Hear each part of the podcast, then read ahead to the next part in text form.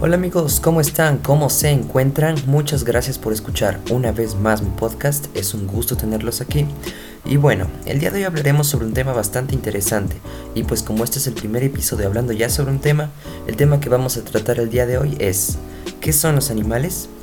Pues bueno, Hablando de una forma científica, los animales constituyen un reino que reúne un amplio grupo de organismos que son eucariotas, es decir, que tienen un núcleo dentro de sus células, heterótrofos, es decir, que no producen su propio alimento, sino que lo obtienen de su entorno, pluricelulares, es decir, que no cuentan con una célula, sino con millones de ellas dentro de su organismo, y tisulares, es decir, que cuentan con tejidos en su cuerpo, a excepción de los poríferos.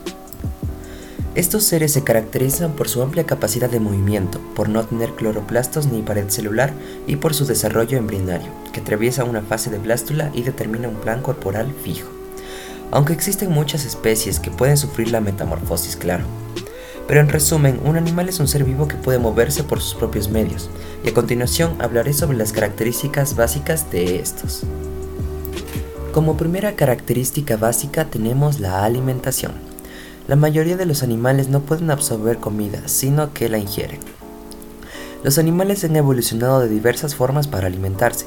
Los herbívoros comen plantas, los carnívoros comen otros animales y los omnívoros se alimentan tanto de plantas como de animales. Los dentrívoros comen material vegetal y animales en descomposición. Los animales también forman relaciones simbióticas, en las que dos especies viven en una estrecha asociación mutua, por ejemplo, las rémoras y los tiburones. Las rémoras se alimentan de los restos de comida del tiburón y algunos parásitos que podrían perjudicar al pez, mientras que estas son protegidas y transportadas por el tiburón, y así ambos se benefician mutuamente. Como otra característica básica tenemos la respiración. No importa si viven en el agua o en la tierra, absolutamente todos los animales pueden respirar. Esto significa que pueden tomar oxígeno y despedir dióxido de carbono. Gracias a sus cuerpos muy simples y de delgadas paredes, algunos animales utilizan la difusión de estas sustancias a través de la piel. Sin embargo, la mayoría de los animales han evolucionado complejos tejidos y sistemas orgánicos para la respiración.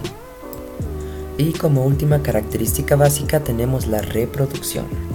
La mayoría de los animales se reproducen sexualmente mediante la producción de gametos sexuales, el espermatozoide y los óvulos. La reproducción sexual ayuda a crear y mantener la diversidad genética de una población. Además ayuda a mejorar la capacidad de una especie para evolucionar con los cambios del medio ambiente a través de millones de años.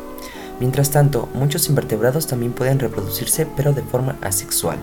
La reproducción asexual da origen a descendientes genéticamente idénticos a los progenitores, sin la ayuda de gametos sexuales. Y bueno amigos, esto sería todo por hoy, espero que les haya gustado y los espero en el próximo episodio. Muchas gracias, adiós.